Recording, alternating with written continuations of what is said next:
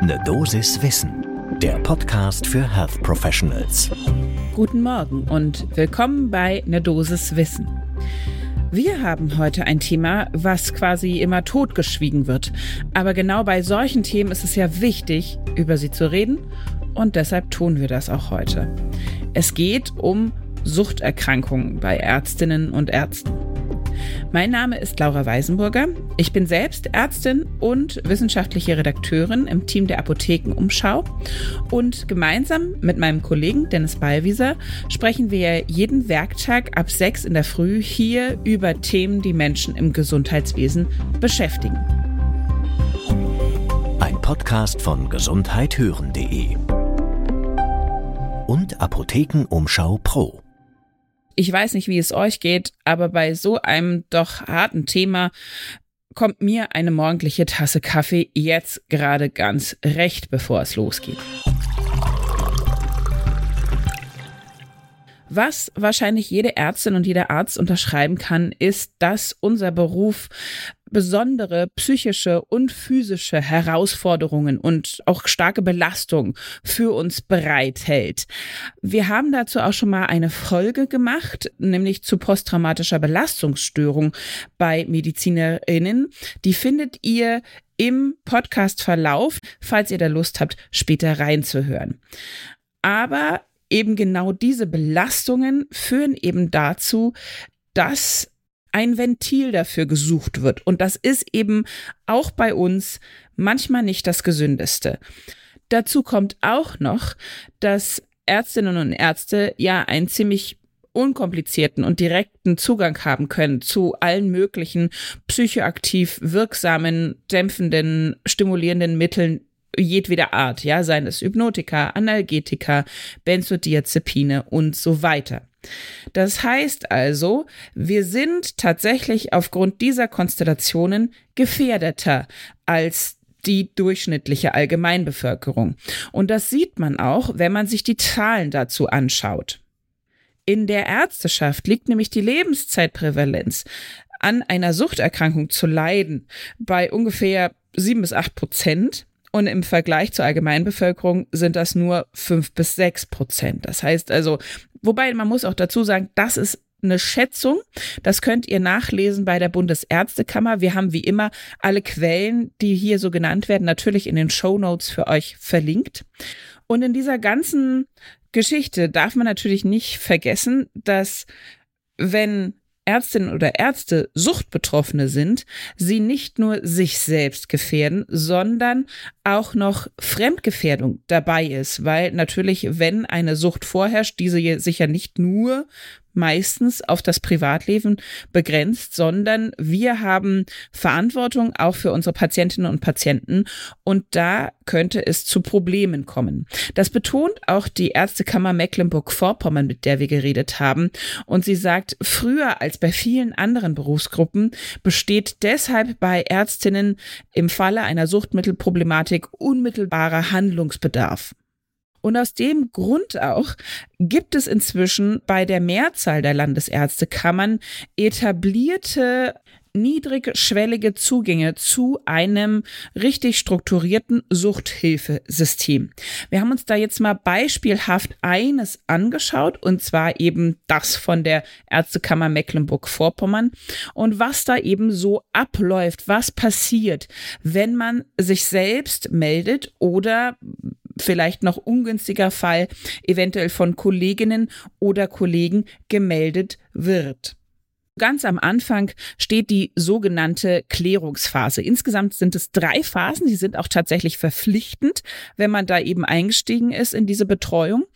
Bei der Klärungsphase gibt es eine supervidierende Person, also andere Ärztin oder Arzt, die eine supervidierende Funktion hat und mit der erstmal besprochen wird, ob und in welchem Ausmaß dieser Umgang mit den Suchtmitteln ein Problem ist und was die beste Form wäre, da jetzt mit einer Behandlung zu starten.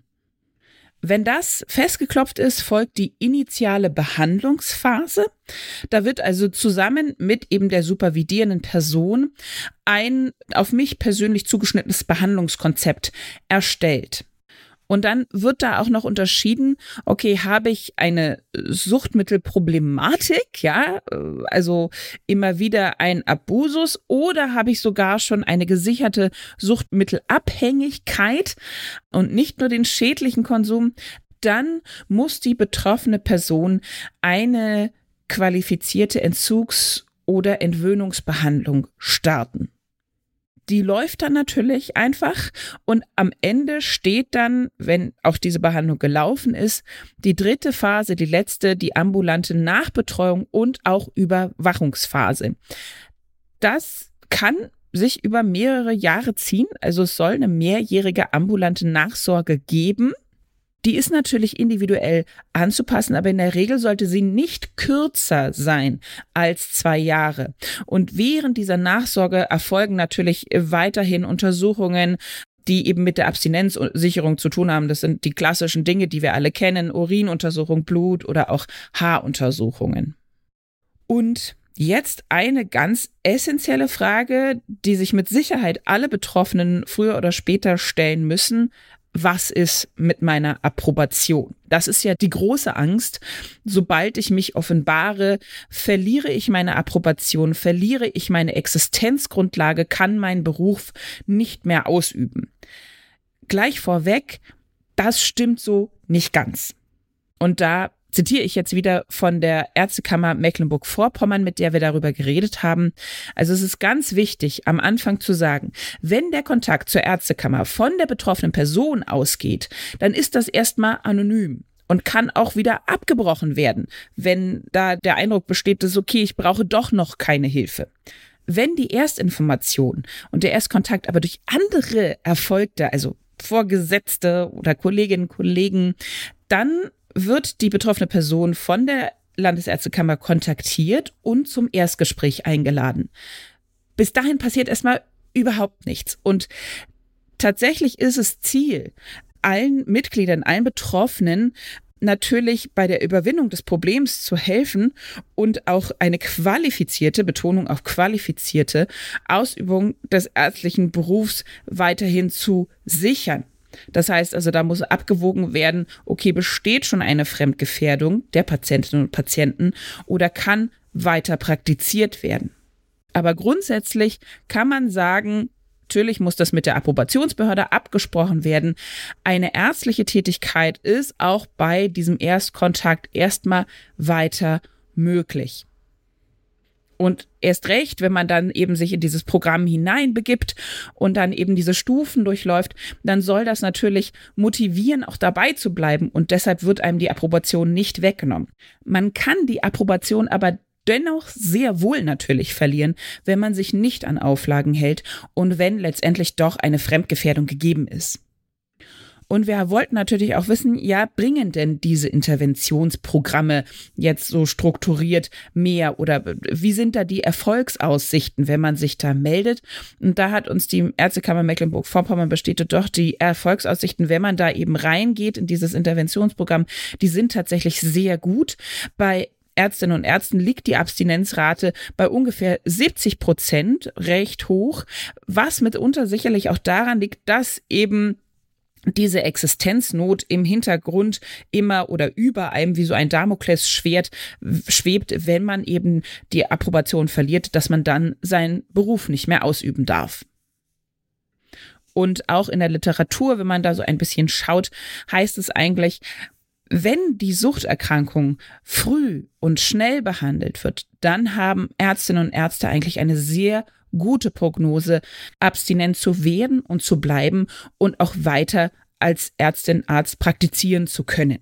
Und deshalb kommt jetzt am Ende dieser Dosis Wissen für euch nochmal der Aufruf, wenn ihr das Gefühl habt, es geht euch selbst in diesem Bezug nicht gut, in dem Zusammenhang mit eventuell Medikamenten, die ihr häufiger konsumiert, als ihr solltet. Es gibt Kolleginnen oder Kollegen, die das tun. Dann ist es ganz wichtig, seid offen, sucht euch Hilfe. Wir haben einige weiterführende, hilfreiche Links in den Show Notes hinterlegt. Da kann man sich Hilfe suchen, natürlich auch erstmal anonym, wenn gewünscht. Und das ist, denke ich, das A und O, dass man das für sich selber erkennt, eingesteht und dann auch handelt. Und wenn ihr jetzt sagt, das ist so wichtig, das müssen alle meine Kolleginnen und Kollegen wissen oder ich möchte es dieser einen speziellen Person sehr gerne weiterschicken, dann teilt unsere Folge sehr gerne jetzt gleich einfach über den Messenger-Dienst eurer Wahl. Das würde uns sehr freuen. Ein Podcast von gesundheithören.de und Apothekenumschau Pro.